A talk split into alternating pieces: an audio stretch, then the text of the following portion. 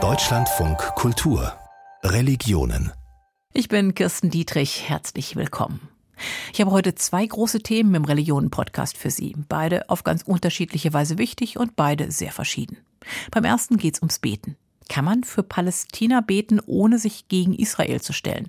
Darüber streitet gerade die internationale Bewegung Weltgebetstag der Frauen. Und darüber rede ich gleich. Danach wird's romantisch. Das Geheimnis dieser Werke von Friedrich besteht darin, dass diese Bilder Gedanken- und Gefühlsräume anbieten und dass man als Individuum Kontakt aufnimmt und sein Ich einbringt bei der Betrachtung. Und es berührt eben nicht nur den Verstand, sondern auch die Seele. Die Kuratorin Birgit Verwiebe sagt das über den Maler der Romantik, über Caspar David Friedrich. Aber zutreffen kann es auch auf die anderen kreativen Köpfe dieser Epoche, egal ob in Malerei, Dichtung oder auch Theologie. Die Romantik suchte den Weg zu Gott und schaute dabei ganz intensiv in die eigene Seele. Wie genau, darum geht's dann nach dem Interview.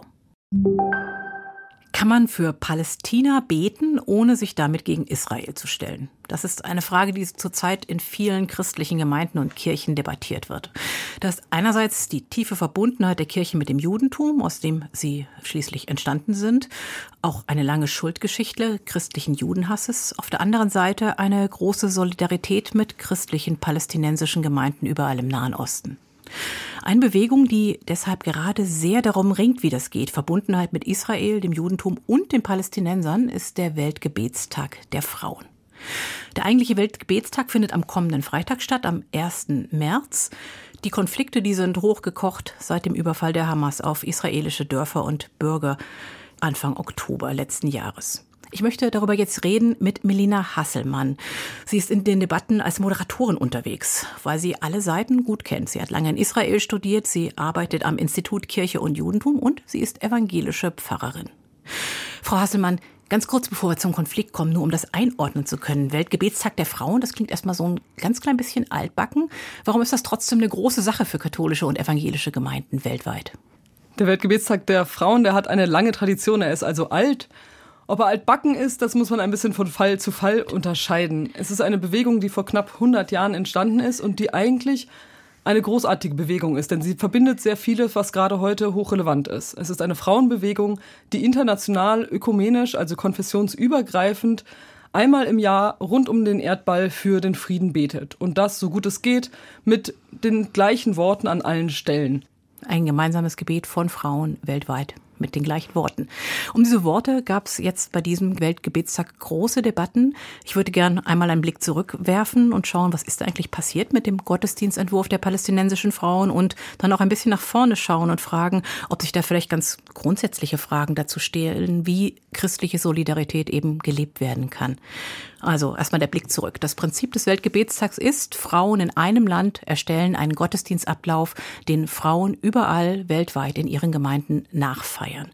Dieses Jahr haben das palästinensische Frauen gemacht und ja, der Entwurf ist vor allen Dingen in Deutschland auf große Kritik gestoßen. Was war daran problematisch? Ich würde gerne einen halben Schritt zurückgehen. Der Entwurf ist in der Tat auf Kritik gestoßen, allerdings ist der Weltgebetstag nie nur gestaltet durch die Liturgie. Der Weltgebetstag hat, wie auch immer er gefeiert wird, mindestens zwei Teile eigentlich. Den Gottesdienst anhand der Liturgie und ein Rahmenprogramm und oder die Möglichkeit eines Rahmenprogramms. Und beides bedingt sich natürlich gegenseitig, spricht auch zueinander, resoniert auch miteinander. Und meine Kritik und auch die Kritik vieler anderer richtete sich eigentlich vor allem auf das Zusammenspiel dieser beiden Teile. Auch an der Liturgie gab es Kritik, an verschiedenen Punkten, die sich im Grunde alle darauf richteten, dass die Verbundenheit des Christentums mit dem Judentum nicht ausreichend oder gar nicht zum Vorschein kam. Ein prägnantes Beispiel ist zum Beispiel, dass Psalm 85 gebetet wird und nicht eingeleitet wird, sondern schlicht als ein Friedensgebet gebetet wird, was ein bisschen suggeriert, als wären die Psalmen christlich erfundene christliche Texte, christliche Gebete und nicht etwa, wie es ja ist, alte jüdische Texte, an deren Rand wir uns sozusagen als Christinnen und Christen stellen, also Texte, die nicht an uns gerichtet, aber für uns richtig sind. Das hätte deutlicher zum Vorschein kommen können. Auch die Lokalisierung Jesu als ein, jemandes, der in Palästina an der Wiege des Christentums aufgewachsen ist, unterschlägt natürlich das Jude sein Jesu, auch die Tatsache, dass der Begriff Palästina viele Schattierungen hat und zumindest heute ja große Teile, in denen Jesus gewirkt hat, nicht bezeichnet, so den Norden Galiläa und ähnliches. Aber alle diese Unschärfen, auch bestimmte Formulierungen in den sogenannten Erfahrungsberichten. Die Weltgebetstagsliturgie lebt davon, dass einzelne biografische Geschichten erzählt werden, an denen es natürlich zu subjektiven Einschätzungen und Beschreibungen kommt, die manchmal für unsere Ohren vielleicht zu einseitig sind. Das sind Geschichten von Frauen aus den verschiedenen Ländern, die dann im Gottesdienst erzählt werden oder danach oder davor? Das sind Geschichten, die Teil der Liturgie sind. Im Allgemeinen sind es drei. Man hört sozusagen drei konkrete Frauengeschichten, die natürlich stehen für die Kombination vieler Geschichten palästinensischer Frauen und die insofern zu Recht hochsubjektiv und biografisch sind. Und das meinte ich am Anfang, das ist der Teil, in dem das Rahmenprogramm eben den Rahmen dazu stellen kann, auch den Verstehensrahmen, auch die Einordnung, wie manche vielleicht sehr einseitig wirkende Aussagen wirken könnten. Und was war problematisch an diesem Rahmenprogramm oder an diesen biografischen Erzählungen?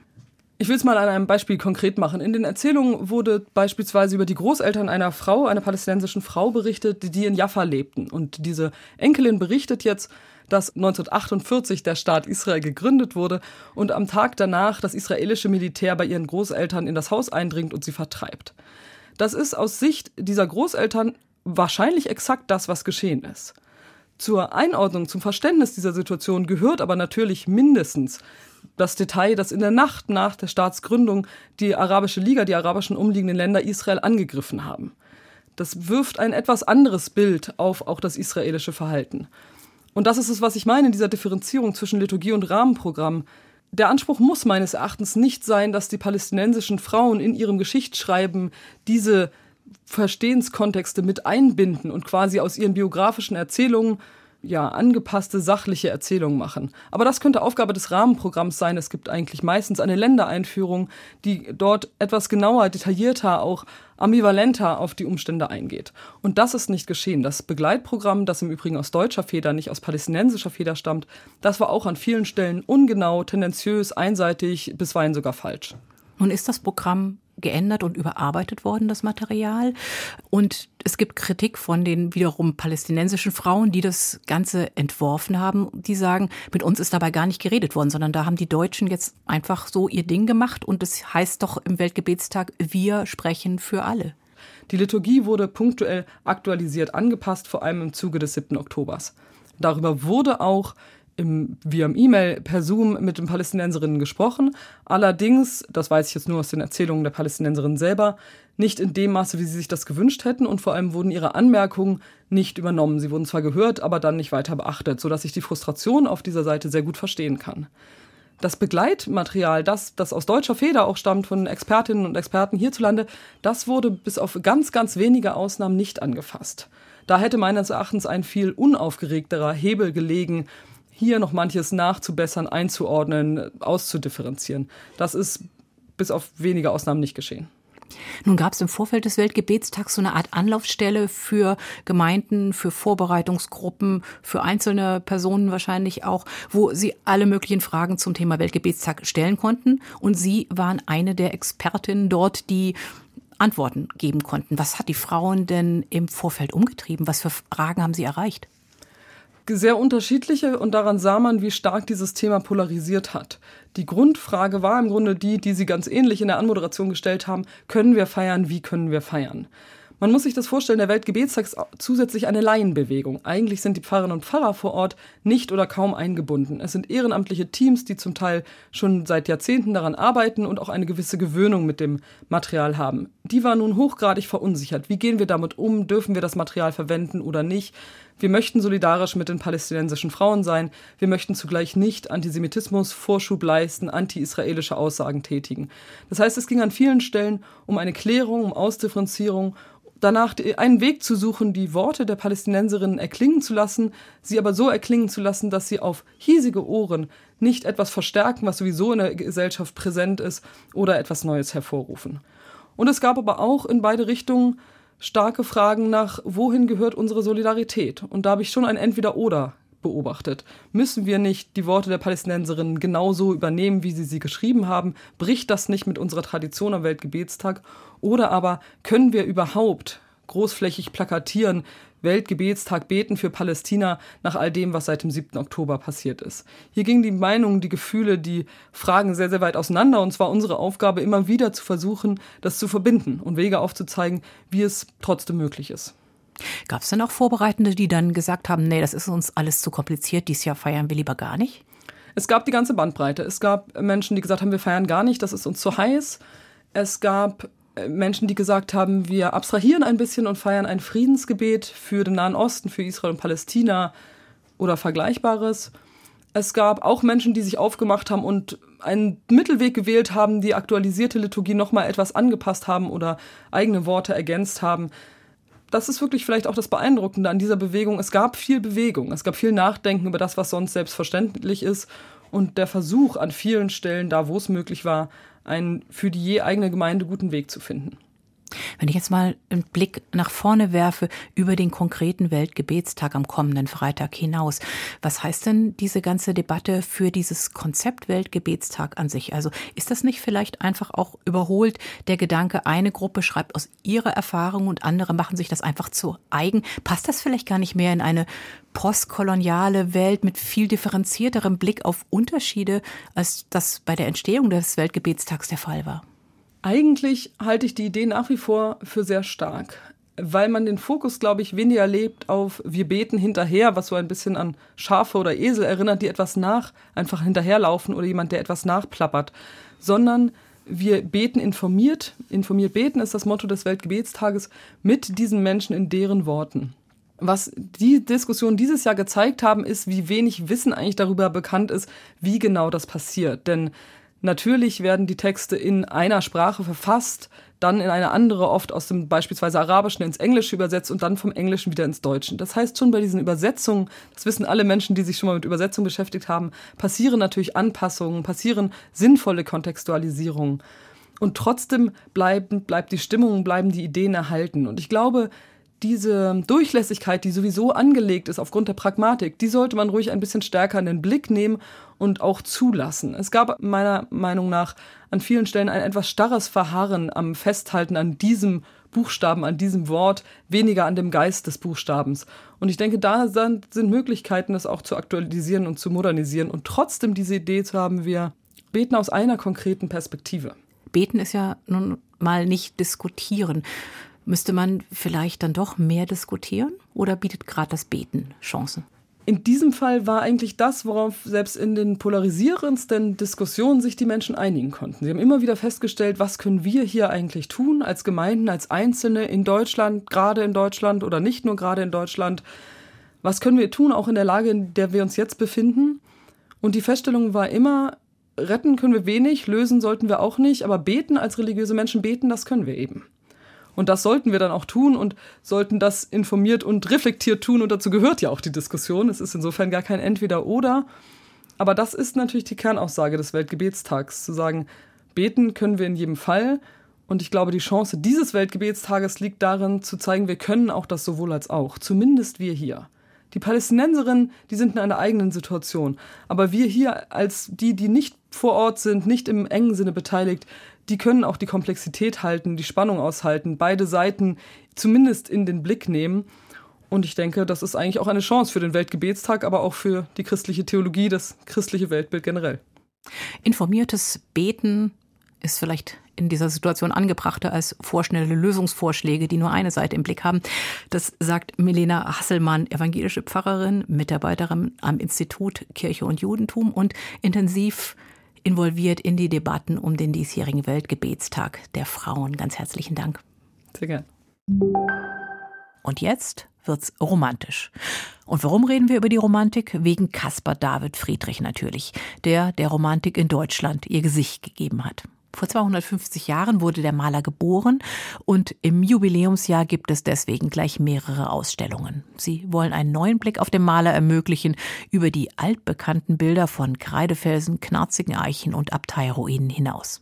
Ein wichtiger Aspekt dabei sind Religion und Glaube. Denn der Maler lebte ein zutiefst christliches Leben. Und wie, das erklärt uns jetzt Rocco Tide.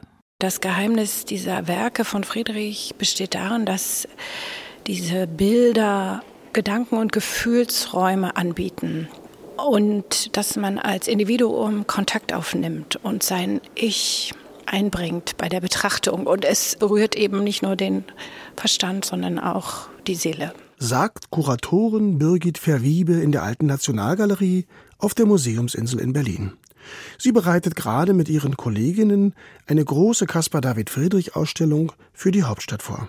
Von Friedrich weiß man, dass er sehr religiös war. Er hat sicher die Bibel sehr gut gekannt und er hätte wahrscheinlich auch gar nicht überlebt, wenn er diese Religiosität nicht gehabt hätte, denn er musste sehr viele Schicksalsschläge ertragen. Schon als Schülerin in der DDR sah Verwiebe die Jubiläumsausstellung in Dresden zum damaligen 200. Geburtstag von Friedrich. Er gehört bis heute zu ihren Lieblingskünstlern, auch sein Lebensweg hat sie beeindruckt. Ganz früh verliert er die Mutter, da ist er sieben, dann stirbt sein Bruder, der ihn beim Ertrinken im Eis rettet vor seinen Augen. Und viele, viele andere Schicksalsschläge bis dahin, dass es ihm nie vergönnt war, wirklich richtig Erfolg zu haben und auch von seiner Arbeit leben zu können. Wir stehen vor der Abtei im Eichwald. Ein düsteres Bild. Die Bäume tragen keine Blätter mehr. Es ist Nacht. Birgit Verwiebe erklärt. Friedrich stammt ja aus Greifswald. In diesem Bild sieht man eine Gruppe von Mönchen, die einen Sarg tragen. Sie werden an einem Altar vorbeikommen, auf den Kerzen brennen, mit einem Christus am Kreuz. Es geht um das letzte Geleit und dann um die Frage, um was kommt nach dem Tod. Friedrich schuf dazu ein Pendant, den berühmten Mönch am Meer, der in der alten Nationalgalerie links von der Abtei im Eichwald hängt. Zwei Jahre soll er daran gearbeitet haben. Beide Bilder waren 1810 auf der Berliner Akademieausstellung und dann wurden sie sofort verkauft. Und wer hat sie gekauft? Das war damals der preußische König Friedrich Wilhelm III. Die Kunsthistorikerin gibt auch gleich eine Interpretationshilfe. Denn der von hinten vor dem dunklen Meer gemalte, verloren wirkende Mönch ist mit seinen philosophisch-theologischen Fragen auf der Suche.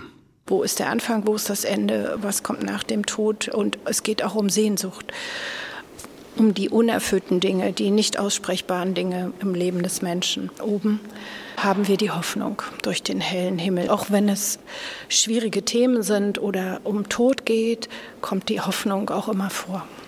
Es ist das Kreuz im Gebirge. Caspar David Friedrich zeichnet dieses Blatt in Sepia-Tinte Anna Pfefflin ist Kuratorin für die Kunst des 19. Jahrhunderts am Kupferstichkabinett in Berlin. Sie erklärt die großformatige Zeichnung von 1806, die zum Vorbild für den berühmten Tetschner Altar wurde, ein Gemälde, das heute in Dresden hängt. Eine Kulisse, das ist einmal ein großer Fels, dann sind es Tannen und dann ist es ein Kreuz mit dem Christuskörper dran.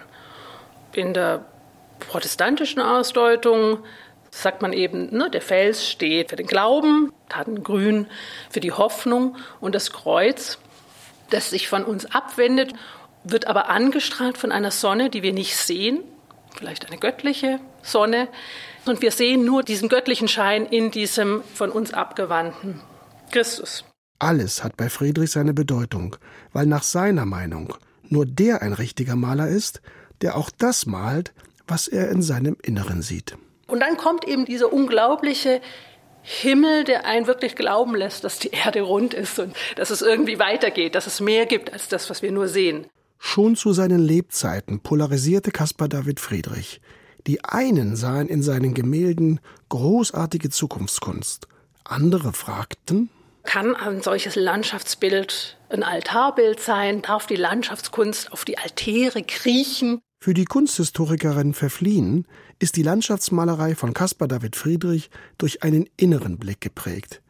Sie deutet die Botschaften des Malers in seinen Bildern theologisch und konfessionell. Und damit ist es vielleicht auch wieder sehr protestantisch, der Versuch, einen zurückzubinden auf sein eigenes Gotteserlebnis und damit zu einer Erkenntnis oder zu einer Form von Gebet zu kommen. Und das eben gleichzeitig kombiniert damit, dass Landschaft an sich als Schöpfung dann auch eine Möglichkeit der Gotteserfahrung sein kann. Und Anna Pfefflin hat auch eine Erklärung dafür, warum der Maler und seine Kunst gerade wieder so gefragt sind, auch unabhängig von seinem 250. Geburtstag. Die Bewegung der letzten Generation, die haben auch eine Aktion gehabt in der Hamburger Kunsthalle, wo sie den Wanderer über dem Nebelmeer haben den Transparent drüber gemacht, wo der vor dem Flammenmeer steht. Einerseits könnte man ja sagen, naja, Caspar David Friedrich, das ist elitär, das ist Hochkunst, das hat mit uns gar nichts zu tun. Und dann ist er schon sehr heutig und sehr spannend, weil er ein absoluter Individualist ist, hat so eine innige Beziehung zu jedem Blättchen, zu jedem Steinchen, aber auch zur großen Natur. Da würde ich schon denken, dass es etwas ist, was die letzte Generation ansprechen könnte. Experten sprechen schon von einem Friedrich-Hype. Birgit Verwiebe erklärt sich das so. Ob das nicht auch an diesen schwierigen Zeiten liegt, die wir haben mit Blick auf die Geschehnisse in der Welt. Hier kann man sozusagen zu sich selber wieder finden vor diesen Bildern. Sagt die Kuratorin Birgit Verwiebe. Sie bereitet gerade eine große Ausstellung zu Caspar David Friedrich in der Alten Nationalgalerie in Berlin vor, die Mitte April eröffnet. Und wenn Sie nicht so lange auf Caspar David Friedrich warten wollen, es läuft immer noch die Ausstellung in der Hamburger Kunsthalle bis Ende März. Deutschlandfunk Kultur Religionen Um den Glauben des Malers Caspar David Friedrich ging es gerade. Jetzt drehen wir die Vorzeichen um. Jetzt geht es um die romantische Seele eines Theologen, um Friedrich Schleiermacher, gestorben vor knapp 200 Jahren, 1834. Zwei Urteile seiner Zeitgenossen beschreiben ihn vielleicht ganz gut. Sein ganzes Wesen ist moralisch, das schrieb sein Freund Friedrich Schlegel über ihn. Und Heinrich Heine, der wirklich nicht großzügig mit seinen Komplimenten war, fühlte sich durch Schleiermachers Predigt wie durch Stachelworte aufgegeißelt vom weichen Pflaumenbette des schlaffen Indifferentismus. Wer war dieser romantische Theologe? Gerd Brendel war auf den Spuren Schleiermachers in Berlin unterwegs. Ein grauer Winternachmittag in Berlin bitte. Auf den Spuren des evangelischen Theologen und Philosophen Friedrich Schleiermacher nimmt mich sein Kollege Andreas Ahn 200 Jahre später mit zu einem der ganz wenigen Originalschauplätzen von Schleiermachers Berliner Leben. Wir sind an der Taubenstraße, Ecke Blinkerstraße und hier waren also die Pfarrhäuser der Dreifaltigkeitskirchgemeinde. Das ist jetzt hier das Schleiermacher Haus. Schöner preußischer, schnörkelloser Barock. Ja, ja, ja. Gelbe Fassade, Mansardendach. Eine Gedenktafel zeigt den prominenten Bewohner im Profil. Markante Züge, die Augen weit. Welliges, schulterlanges Haar, Backenbart. Ein Mann seiner Zeit. Einer Zeit der Kriege, Umbrüche, neuer Musik und neuer Ideen. Der Krieg spielt sich quasi vor Schleiermachers Haustür ab, 1806, als der siegreiche Napoleon mit seiner Armee in Berlin einzieht, und 1813, als die von russischen Kosaken wieder vertrieben wird. Die neue Musik oder die alte wiederentdeckte von Bach wird in der Singakademie ein paar Ecken weiter aufgeführt oder in den bürgerlichen Salons wie im Mendelssohn-Palais, wo der junge Felix Mendelssohn-Bartholdy eigene Werke dirigiert. In den Salons der Nachbarschaft werden auch die neuen Ideen diskutiert. Zum Beispiel bei den Levins, wo Rahel, die älteste Tochter des Hauses, noch vor ihrer Heirat mit Karl August van Hagen einmal die Woche zum Tee lädt. Irgendwo da oben gab es das sogenannte Dachstübchen von der Rahel. Dort hat also die Rahel ihre geselligen Abende veranstaltet. Man traf sich, man las, man machte Musik. Also hier waren damals die Humboldts, der preußische Kronprinz war da, die Schlegels. Das war schon eine sehr illustre Gesellschaft. Von Heine gibt es doch die schöne Gedichte. Die Damen saßen am Teetisch und redeten sehr ästhetisch. Sie saßen und tranken am Teetisch und sprachen von Liebe viel. Die Herren, die waren ästhetisch, die Damen von zartem Gefühl. Liebe, Ästhetik, also alles, was mit der sinnlichen Anschauung der Welt, des Universums zu tun hat, und Gefühl, vor allem Gefühl. Schlüsselwörter der Romantik und die Lieblingsthemen zweier Herren, die zu Rahels Stammgästen gehören, Friedrich Schlegel und Friedrich Schleiermacher. Der Dichter und Philosoph lernt den jungen Theologen 1797 kennen, als Schleiermacher seine erste Predigerstelle in der Charité antritt. An seinem 29. Geburtstag muss der junge Pfarrer Schlegel versprechen, ein eigenes Werk zu schaffen. 29 Jahre und noch nichts gemacht. Damit konnte er, Schlegel, gar nicht aufhören. Erinnert sich Schleiermacher später. Zwei Jahre darauf löst er das Versprechen ein mit dem Buch über die Religion, Reden an die Gebildeten unter ihren Verächtern.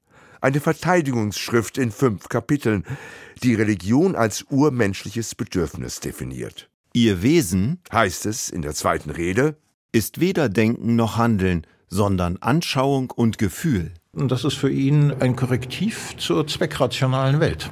Auf den Spuren des Verfassers ist der Philosoph und Schleiermacher-Experte Andreas Arndt in der Humboldt-Universität gelandet, an deren Gründung Schleiermacher gemeinsam mit Hegel maßgeblich beteiligt war, Jahrzehnte nach seinen Reden. Aber Schleiermachers Vorstellungen vom autonomen Individuum und einer Allgemeinbildung jenseits enger dogmatischer Grenzen finden sich schon in den Reden indem der Mensch, indem er sich selbst nicht nur auf seine eigene Endlichkeit beschränkt, indem er sich in größeren Kontexten sieht, nach Schleiermacher als Bestandteil des Universums. Denn schon bei Spinoza finden sich ähnliche Gedanken, aber eben auch spezifisch romantisch. Schleiermachers Freund Schlegel träumte von einer neuen Bibel. Ihr Zeitgenosse Novalis sehnte sich nach einem idealen, universellen Christentum. Schleiermacher allerdings, sagt Andreas Arndt, Schleiermacher war da an dem Punkt äh, nüchterner äh, und er war ganz entschieden protestantisch. Dieses Gefühl, Sinn und Geschmack fürs Unendliche, also diese Erfahrung, die religiöse Erfahrung, ist ganz individuell, aber sie drängt gleichwohl zur Mitteilung. Und nicht diese Mitteilung, das findet dann eben auch in kultischen Formen statt, im Gesang, im Gottesdienst, nicht, im Abendmahl. Das sind alles Symbole für Gemeinschaft.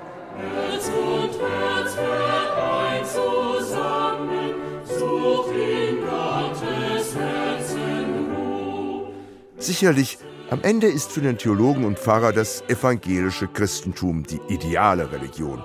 Aber Schleiermacher will kein Dogma beweisen. Es geht ihm nicht um falsch oder richtig, sondern um die Erfahrung oder, wie er es nennt, die Anschauung der Welt. Was heißt Offenbarung? Jede ursprüngliche und neue Anschauung des Universums ist eine. Was ist denn ein Wunder? Mir ist alles Wunder, schreibt er in der fünften Rede. Ganz ähnlich dichtete Josef von Eichendorff 30 Jahre später.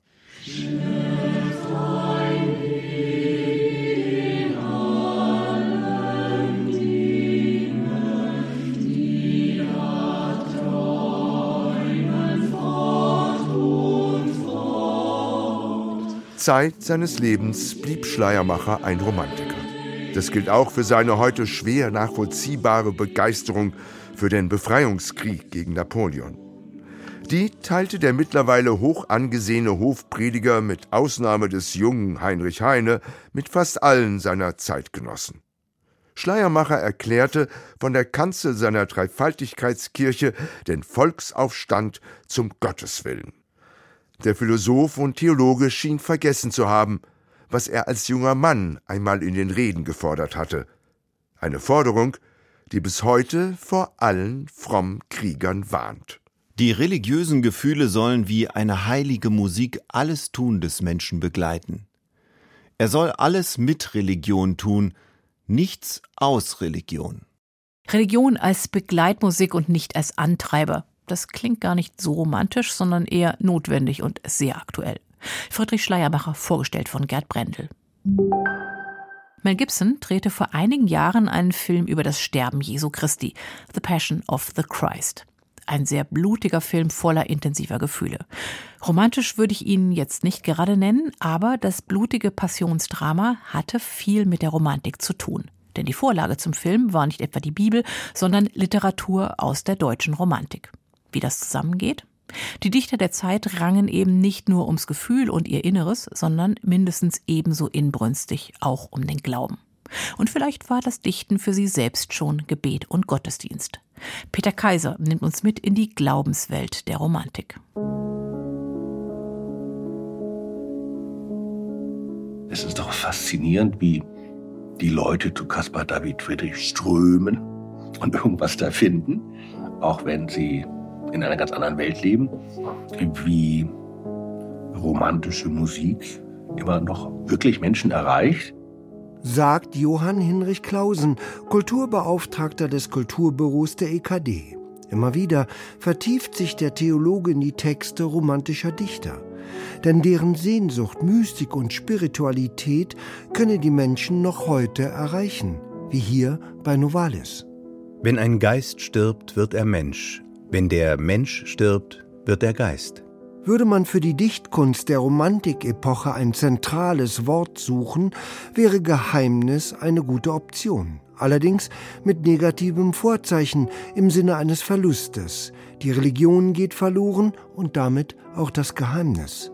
Wolfgang Bunzel, Leiter der Romantikforschung am Romantikmuseum in Frankfurt am Main, meint, dass die Religion im 18. Jahrhundert aus Sicht der Romantiker ausgenüchtert war. Das heißt, es wurde Bibelforschung betrieben mit historischen und philologischen Methoden und es stellte sich dann im Endeffekt heraus, dass die Bibel im Grunde eine bloße historische Erzählung ist. Die Kunst tritt also an die Stelle der Religion. Die Kunst selbst ist quasi religiös. Ein Beispiel dafür sind die Besuche des romantischen Schriftstellers Clemens Brentano bei der Nonne Anna Katharina Emmerich im münsterländischen Dülmen in den Jahren 1819 bis 1824.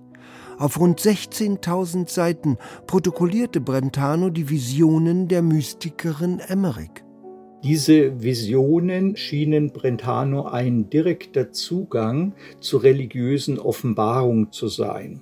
Er war überzeugt davon, dass das christliche Heilsgeschehen nicht einfach vor 2000 Jahren passiert ist und seitdem nicht mehr, sondern dass dieses Heilsgeschehen sich in seiner unmittelbaren Gegenwart jetzt noch einmal vollzieht an dieser besonderen Person und dass er gewissermaßen an dieser Offenbarung teilhaben kann. Man sagte sogar, Emmerich hätte die Wundmale Jesu am eigenen Leib getragen. Sie starb vor 200 Jahren im Februar 1824. Clemens Brentano blieb bis zu ihrem Tod an ihrer Seite. Es war so etwas wie ein neues Evangelium, dem er mit Hilfe von Anna Katharina Emmerich teilhaftig werden wollte. Auf diesen Notaten auf diesen Blättern ist aber nicht nur Schrift, sondern Brentano hat auch Zeichnungen nach den Erzählungen und Visionen der Nonne festgehalten. Zwar hatten viele Dichter der Romantik eine ausdrückliche Vorliebe für Katholizismus und Mystik, es gab, meint Johann Hinrich Clausen, dennoch eine romantische Avantgarde. Und die sind dezidiert protestantisch. Sie lösen sich von bestimmten Formen von altem dogmatischem Christentum. Sie lösen sich auch von sozusagen einer moralischen Form von Christentum in der Aufklärung und suchen nach neuen Wegen. Bei dieser Suche gehe es darum, mit christlichen Traditionen zu spielen und religiöse Grundempfindungen neu zu formulieren. Die Sehnsucht, die Hoffnung, das sich ausstrecken nach dem Unbedingten, das Ganze im eigenen Leben erfahren in einer Kunstauffassung zum Beispiel. Darum geht es eigentlich in der Romantik, Religion selbst zu machen. Hermann Hesse hat später einmal darüber gesagt, an die Stelle der Vernunft tritt das Gefühl. Am Anfang der Romantik standen die Werke der Dichter Heinrich Wackenroder und Ludwig Tieck.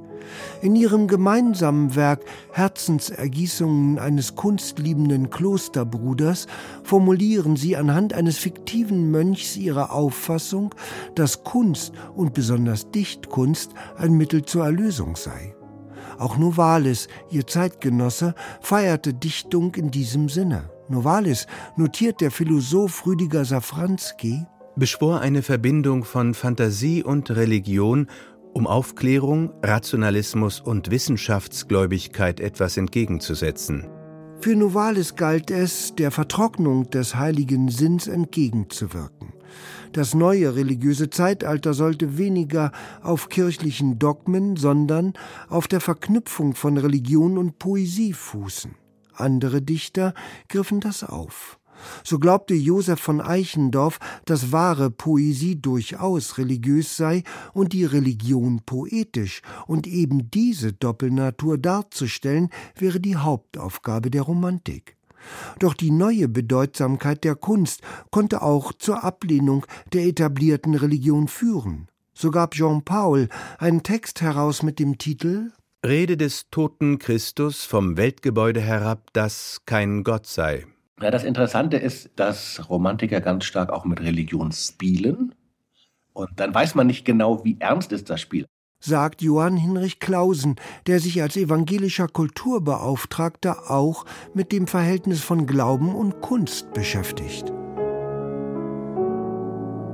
Für Clemens Brentano war die Kunstreligion beendet, als er zur Nonne Anna Katharina Emmerich nach Dülmen zog, wo sie lebte. Er wollte nur noch als Schreiber gelten, der die christlichen Visionen Emmerichs für die Nachwelt notierte. Dennoch mischte er eigene Ausgestaltungen den Notaten hinzu und gab sie in vier Bänden heraus. Heute gelten sie als Meisterwerke der Romantik und haben noch immer ihre Wirkung.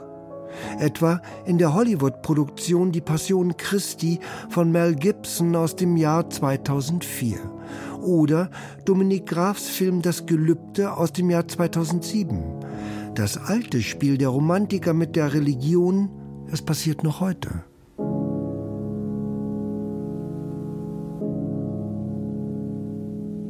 Die Dichter und ihr Glaube. Ein Beitrag von Peter Kaiser war das. Hier im Radio gibt's Religionen immer sonntags ab 14.05 Uhr in Deutschlandfunk Kultur. Und für die tägliche Dosis Religion und Gesellschaft, da kann ich Ihnen Tag für Tag empfehlen. Werktags immer ab 9.35 Uhr im Deutschlandfunk.